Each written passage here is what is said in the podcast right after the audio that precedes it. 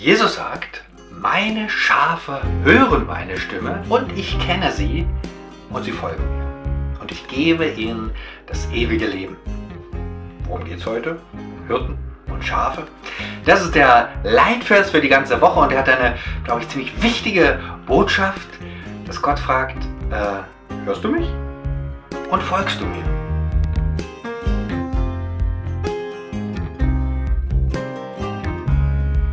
Was macht bitte schön ein Christ? Freundlich lächeln? Ist ja nicht verkehrt. Aber reicht das schon? Was ist das Kerngeschäft von Christen? Von dir und von mir? Was ist mein Kerngeschäft? Und darum geht es heute, und das äh, fasst einmal Petrus ziemlich knapp und gut in einem Vers zusammen, und den möchte ich lesen. Petrus schreibt, denn dazu seid ihr berufen, da auch Christus gelitten hat für euch und euch ein Vorbild hinterlassen, dass ihr nachfolgen sollt seinen Fußstapfen. Da lohnt es sich auch nochmal genau drauf zu sehen. Ihr seid berufen. Das finde ich ein wichtiges Stichwort. Das heißt nicht, ihr seid, überlegt mal oder wäre das was für euch, sondern das ist die Berufung. Das ist meine Bestimmung. Das ist sozusagen der, dieser, was so ein ganzes Leben lang durchträgt. Das finde ich sehr nachdenkenswert.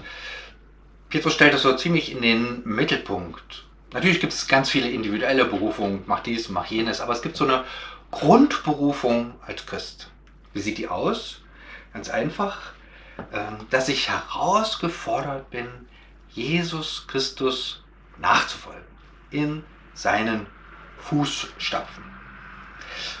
Habe das mal gemacht, äh, so irgendwie jemand Fußstapfen eines anderen zu folgen. Und das ist gar nicht so einfach. Da muss man so den Rhythmus aufnehmen, hat ein anderes Schrittmaß. Man muss ja konzentriert laufen, wirkt das mal ein bisschen eigenartig, muss sich richtig einüben, dass das funktioniert. Also das ist was, Jesus sagt auch nicht, fliegt mir hinterher, sondern Fußstapfen heißt eben zu Fuß, laufen, äh, das braucht Zeit, das dauert. Und äh, da ist noch ein interessantes Wort, steckt hier noch drin. Äh, wir haben ein Vorbild, Jesus Christus eben und das Wort Vorbild, was da äh, steckt, was da drin steckt, äh, da steht eigentlich so das Wort drin, den man sich so in der ersten Klasse vorstellt, da hat jemand, schreibt jemand genau was ab, wie so eine Art Spiegelbild. Also so eine Textvorgabe und ich setze mich hin und schreibe die Buchstaben ab. Also genau nachpinseln. Also auch was sehr Genaues. Jesus nachfolgen, seinen Fußstapfen nachgehen. Wie geht das? Und da gibt es eine gute Zusammenfassung, auch im Neuen Testament, in der Apostelgeschichte. Und es war so die Situation, es gab die ersten Christen, die machten was, die lebten und guckten auch, wie kann ich eben Jesus Christus nachfolgen? Wie kann das so für mich die Perspektive sein? Wie kann dieser Christus mich prägen? Denn ich heiße ja Christ und gehöre also auch zu Christus. Schon diese, dieser Name ähm, ist ja nicht nur irgendwie ein Etikett, sondern etwas, was mich, was mein ganzes Wesen prägt, was mich in meinem Innersten prägt, was ähm, sozusagen mir durch und durch geht. Wie ging das? Und da gibt es einen Text in der Apostelgeschichte und da heißt es in einem Vers, ähm, was das Leben der Christen prägte, waren die Lehre, in der die Apostel sie unterwiesen, ihr Zusammenhalt in gegenseitiger Liebe und Hilfsbereitschaft, das Mahl des Herrn und das Gebet. Eigentlich relativ vier überschaubare Sachen, ähm, die so den Rahmen, die so wie so ein Raster vorgeben, so einen Raum eröffnen, in dem diese Nachfolge letztlich passiert, diese Veränderung, diese Erfüllung dieser Berufung. Interessant ist, hier steht ja das Wort äh, prägen, das ist so vielleicht bei neueren Übersetzungen manchmal ein kleines bisschen unscharf. Natürlich prägen, wenn man sich das vorstellt, stellt sich mal so eine Euromünze vor, wie ist die geprägt, das war ganz schön Druck drauf. Ähm, und das ist letztlich auch da gemeint, das steckt da dahinter. Da ist dieses Wort verharren, steckt da ursprünglich drin. Das klingt so ein bisschen undynamisch, aber verharren mal eine Weile, da musst du ganz schöne Kräfte aufwenden. Also etwas, was, was ich mit Kraft tue, was ich mit Einsatz tue, was, was mich bewegt, was mich schäft, was mir auch alle, alle Energien fordert. Also sie, sie verharrten, sie blieben, sie das war nicht nur mal eine Laune, wo sagt, oh, ich hätte mal Lust heute, sondern das war etwas, wie gesagt, wo sich ihre Berufung erfüllt, was sich durch ein ganzes Leben durchzieht. Und was waren das für vier Punkte. Sie blieben in der Apostellehre. Ja, steht mir so Petrus vor Augen mit seinem Wuschelhaar vielleicht. Äh, wie der so dann im Alter mit durchfurchtem Gesicht und leuchtenden Augen und vielleicht leicht brechender Stimme erzählte, wo Jesus ihm das erste Mal begegnet ist. Und dann waren die Netze voll und Jesus sagt, du wirst ein Menschenfischer sein und so, ja. Oder wo er am See ist und einfach kluck, kluck und Jesus greift in letzter Sekunde zu und zieht ihn wieder raus. Oder dann, äh, wo er heult, weil er Jesus verraten hat und er später dann erzählen kann, Jesus hat mir vergeben, er hat mich nochmal angesprochen. Das sind so wie Zeugnisse, so, ich glaube, da, wenn das so die ersten, die, die Apostel noch erzählen konnten, da, da gingen den Leuten die Gänsehaut äh, über den Rücken. Ja. Also das war, wo sie ergriffen waren. Klar, so direkt geht das heute nicht mehr, aber wir können nachlesen, Gottes Wort. Aber, aber, vielleicht so ein bisschen, wenn man das so mit dieser inneren Haltung und Offenheit liest, wo, dass, dass man sagt, ja, hier redet Gott. Gott spricht zu mir. Jesus Christus spricht zu mir und er fängt an, mich zu prägen durch sein Wort. Also sie blieben in dieser, da ging es auch nicht um alles Mögliche, sondern diese eine Lehre, diese Lehre von Jesus Christus und das, was das Alte Testament mitbrachte, das, äh, das waren die Themen, die auf der Agenda standen. Und das ging weiter blieben in der Lehre und sie blieben auch in der Gemeinschaft. Also, sie trafen sich, waren nicht alleine als Christ, sondern Christ, ist, Christ sucht geradezu, ähm, ist angezogen von anderen und braucht auch andere. Ne? Deshalb gibt es ja Gemeinschaft, Gemeinde, Kirchen letztlich. Und das wird auch noch hier weiter beschrieben, wie diese Gemeinschaft aussah. Nämlich sehr intensiv, dass sie Zeit miteinander verbrachten. Fast geradezu täglich waren sie unterwegs miteinander und haben ihre, selbst bis hin in ihre Finanzen geteilt. Klar, da mag man sagen, okay, das war eine besondere Situation, sicher. Auch der christlichen äh, äh, Geschichte der Christen hat es das immer wieder gegeben, gibt es bis heute, aber ich glaube, was da so mitschwingt, ist so diese, dieses, dieses Intensive, dass man sagt, wir brauchen unbedingt, ich brauche den anderen und der andere braucht mich, ich kann was einbringen und er hat was für mich. Ich teile mein Leben auch mit denen, die Christus folgen. Und interessant ist, dass ähm, sogar einer der christlicher äh, Schriftsteller hat 200 Jahre nach äh, den ganzen ersten Ereignissen gelebt, Tertullian, äh, kam aus Karthago, da aus Nordafrika, und der schrieb mal von, so, nahm so die Sicht von Leuten auf, die jetzt keine Christen waren, also aus römischer Perspektive sozusagen, der sagte, seht, wie haben sie einander so lieb mag jetzt ein bisschen kitschig klingen, aber was, springt da, was schwingt da mit? So dieses, dass, dass, dass die Christen zwar sich miteinander trafen, aber das war bis in die Gesellschaft, bis in die politische Situation, bis in die Struktur hin sichtbar. Da waren Menschen, die in einer ganz neuen Weise miteinander lebten. Und das hat ja auch gesellschaftliche Dimensionen gehabt, weil plötzlich reich und arm, Männlein und Weiblein trafen sich. Ja, äh, weil sie merkten, ich bin ja eine neue Geburt. Also diese Erfahrung hatten alle. Ich bin eine neue Geburt, weil ich an Jesus Christus glaube, weil ich das angenommen habe, dieses Leben, stellt er mich jetzt hier rein in eine ganz neue Gemeinschaft. Das fasziniert mich schon ein bisschen und äh, wir mit unserer lutherischen Kühle schmunzeln da vielleicht so darüber, aber ich glaube, wir können doch davon lernen, von dieser Intensität der Gemeinschaft. Was machten sie noch? Sie feierten Abendmahl, also sie feierten das Mahl des Herrn. Abendmahl, das denken wir gleich, natürlich Natürlich darf man nicht vergessen, äh, bei den ersten Christen schwang auch noch so diese jüdische, das jüdische Verständnis mit, äh, was immer auch so eine Dimension von Gemeinschaft, Essen, Zeit miteinander hat. Bis heute. Ja. Und die Dimension, die äh, kommt, glaube ich, zu kurz. Das ist schade. Natürlich war auch klar, dass, dass Jesus Christus gegenwärtig ist, dass er ganz besonders jetzt da ist. Darum ging es ja. Also ja. Dass er in der Mitte steht, dass er, so wie er immer da ist, aber jetzt, dass man sich es nochmal vor Augen hält, dass man das nochmal feiert. Jesus ist da. Jesus ist da, der sich hingibt für mich, der sich geopfert hat für mich und der auch wiederkommt. Dessen Reich kommt, der einmal mit uns dieses Mal feiern wird. Das ist nochmal eine ganz äh, tiefe, wichtige Dimension, dass es nicht nur um oberflächliches, tägliches Gerede geht, sondern äh, diese Präsenz Jesu. Er ist da. Er ist da. Ja, und das folgt dann am Ende fast, kann man sagen, daraus Gebet. Und da gibt es äh, gerade bei den Erstchristen ganz unterschiedliche Gebete. Meist, wenn's, wenn's, wenn Not am Mann war, also als die Gemeinde verfolgt wurde, beteten die Christen und da wackelte im wahrsten Sinne des Wortes das Haus und Gott Gott sprach. Ne? Und es, Menschen beteten und es gab eine Antwort Gottes. Ähm, Einzelne beten, beteten, gemeinsam, äh, gemeinsam wurde gebetet, zu bestimmten Zeiten wurde gebetet. individuell wurde Gebet. Ganz vielfältig. Ist es bis heute.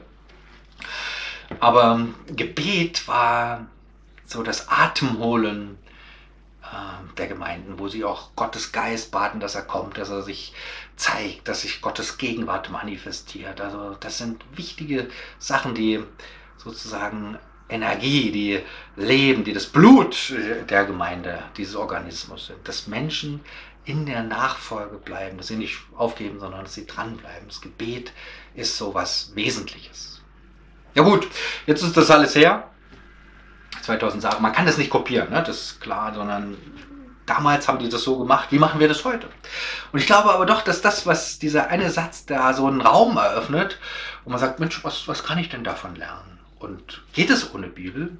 Ich glaube nicht. Sondern das ist so diese, dieses Grunddokument, dass Gott spricht und ich das aufnehme, was er spricht. Denn wo lerne ich Jesus kennen? In seinem Wort. Äh, wo kann ich seinen Fußstapfen folgen? Am besten in seinem Wort. Und da bin ich herausgefordert, es zu lesen und vielleicht auch mit dieser Freude, mit dieser Begeisterung wie die ersten Christen. Und gut ist, wenn man da auch Menschen hat, mit denen wir es vielleicht gemeinsam tun können, die jetzt in Corona-Zeiten anrufen und sagen, komm, es ist die und die Uhrzeit, komm, lass uns wieder die Zeit Bibel lesen. Toll. Oder sich dann wirklich mit ein, zwei Leuten trifft und sagt, wir lesen das. Wir sprechen darüber und wir tauschen uns aus. Und natürlich auch alleine. Also da gibt es viele Möglichkeiten. Manchmal hilft auch echt so ein Bibelleseplan, wo man sagt, komm, jetzt mal durchs Neue Testament oder mal durch diesen und jenen Brief. Entscheidend ist, was? Anzufangen und zu sagen, ich, ich nehme dieses Wort Gottes auf und komme dadurch in meine Berufung. Ähm, und gemein, gemeinsam unterwegs sein. Natürlich im Gottesdienst, jetzt ein bisschen schwierig, aber bald wird es wieder gehen. Das ist so die eine Dimension, aber es gibt natürlich auch noch, man braucht noch so einen Ort, wo wo man sich, wo es noch interaktiver ist, wo man sich austauscht, wo andere mich ermutigen, ich andere ermutigen, wo man gemeinsam unterwegs ist, füreinander beten kann, füreinander einstehen, einander ganz praktisch helfen, Zeit miteinander verbringen, Leben teilen. Also diese Dimension, die sollte noch, die, ich denke, dass eine Gemeinde, die das nicht hat, die, das spürt man gleich, da fehlt so dieser ganze, ähm, dieser ganze Bereich, wo Leute sagen, ähm, nochmal in einer, in einer besonderen Weise unterwegs sind mit Gott. Ja. Und ich glaube, da kann man natürlich sagen, oh, das gibt es bei uns nicht. Oder man kann sagen, mit wem könnte ich mir das vorstellen? Und sowas anfangen, das initiieren, das einfach tun. Und da freue ich mich, dass die Landeskirche da auch schon Finger drauf hat und jetzt nächstes Jahr ist wieder ein Hauskreistag, das freut mich sehr. Oder genau sowas zum Beispiel. Und da diese Möglichkeiten auch nutzen und dann eben anfangen zu treffen und zu machen. Und dann lernt man schon im Losgehen, wie das funktioniert ja, Abendmahl. Ähm, und da wünsche ich mir auch so ein bisschen diese Dimension, dieses Gemeinschaftliche, diese, äh, auch dieses Kommunikative, das ist natürlich was. Und diese, diese Präsenz Jesu, dass ich das neu feiere. Und da gibt es ganz unterschiedliche Möglichkeiten, im Gottesdienst, wo auch immer. Das, aber dass mir klar ist, Gott ist gegenwärtig. Und er ist jetzt da und er kommt auch noch auf ganz besondere Weise wieder zu uns. Und das Gebet. Vielleicht überleg mal in deiner Gemeinde, wie ist das mit dem Gebet? Gibt es da viele Gebetskreise? Gut, muss keine Strichliste führen, aber oft hat das Gebet nicht ganz leicht. Und ich freue mich, wenn hier und da sowas aufbricht, wenn wieder neue Lust zum Gebet entsteht, denn es ist nach wie vor der Atem der Gemeinde, so der Energiezufluss, wo Gottes Geist Möglichkeiten hat zum Landen. Der macht das ja nicht einfach so, er will, ich soll ihn bitten. Und da muss es Gelegenheiten dafür geben. Auch ist was ganz Großartiges dann auch zu erleben, ich bete und Gott hört. Ich bete und da passiert was. Ne? Das ist jetzt nicht so eins zu eins, manchmal liegt da was dazwischen, aber ich erinnere mich, wo ich mit ähm, Freunden unterwegs war und wir zu einer bestimmten Zeit über lange Jahre äh, an einer bestimmten, an einem bestimmten gebetet haben. Das war nicht immer spannend, aber so Nachhin, im, im, nach einer gewissen Zeit merkt man, hey, haben wir nicht dafür gebetet? Und dann hat sich da was bewegt, hat sich was für persönliche Not gebetet und dann hat sich das aufgelöst oder verschiedenes mehr. Das fand ich sehr ermutigend, sehr spannend. Also Gebet gibt es viele Formen. Die Frage ist nicht, was für Formen gibt, sondern was mache ich? Wie bete ich? Und da so auch eine Zeit zu haben, wo ich sage, Gott, fang an mich zu prägen. Alleine, gemeinsam mit anderen gibt es viele Möglichkeiten. Und dann ist es ja immer in diesem allen so, das ist Geheimnis. Vielleicht kennst du Menschen, wo du sagst, so wie der lebt, so wie der ist, der ist genau am richtigen Ort, also perfekt. Da stimmt es überein, was er macht, was er denkt, was er, was er tut. Ja, und da ist jemand in seine Bestimmung hineingekommen, in seine Berufung. Und ich glaube, dass wir als Gemeinde, dass wir ganz persönlich als Christen wieder uns das bewusst machen müssen, bin ich in meiner Berufung, bin ich in diesem Raum, den Gott mir äh, vor Augen stellt, der, der da ist, bin ich in diesem Fußstapfen, die Jesus Christus hinterherlaufen. Und ich glaube, das ist so eine lebenslange Herausforderung, weil immer dann, wenn ich, oder auch Gemeinde in dieser Berufung ist, Jesus Christus nachzufolgen, dann bricht sich auch was Neues Bahn, dann zeigt sich dieses Leben, dann spüren auch andere, oh, da passiert was, dann wirkt das hinaus ähm, bis in die Gesellschaft, bis in politische Strukturen, bis in unser Land. Also sowas wird niemals unsichtbar bleiben. Und ich glaube, wenn wir neu so diese Berufung, unsere Berufung entdecken, Jesus Christus nachzufolgen in, in dieser Breite, äh, dann wird Gemeinde auch immer lebendig. Wird Glauben lebendig, wird Gemeinde lebendig und ich, dann mache ich mir keine Sorgen mehr um das, was auch in Zukunft passiert, sondern ich freue mich, wenn Gott da Freiraum hat zum Handeln. Bin ich sehr gespannt, was passiert. Vater im Himmel, möchte ich bitten, dass wir, neu, dass wir diese Berufung wieder neu entdecken, dass sie uns ein Herzensanliegen ist und dass du, Jesus, selber dich äh, prägend auswirkst in unserem Leben, in unseren Gemeinden, da wo wir sind, das, was wir tun, das, das was dir wichtig ist, uns wichtig wird. Und da bitte ich jetzt auch ganz besonders für diese Zeit, du siehst, wo Menschen jetzt langsam echt die Geduld verlieren, wo vielleicht so ein Hoffnungsschimmer da ist, aber wo vieles noch nicht wieder so ist.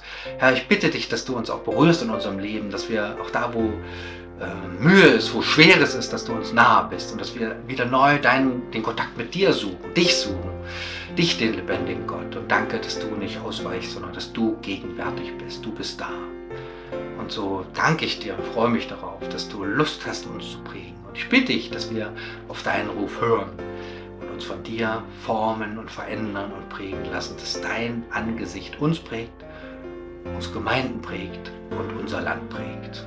Danke, Herr. Amen.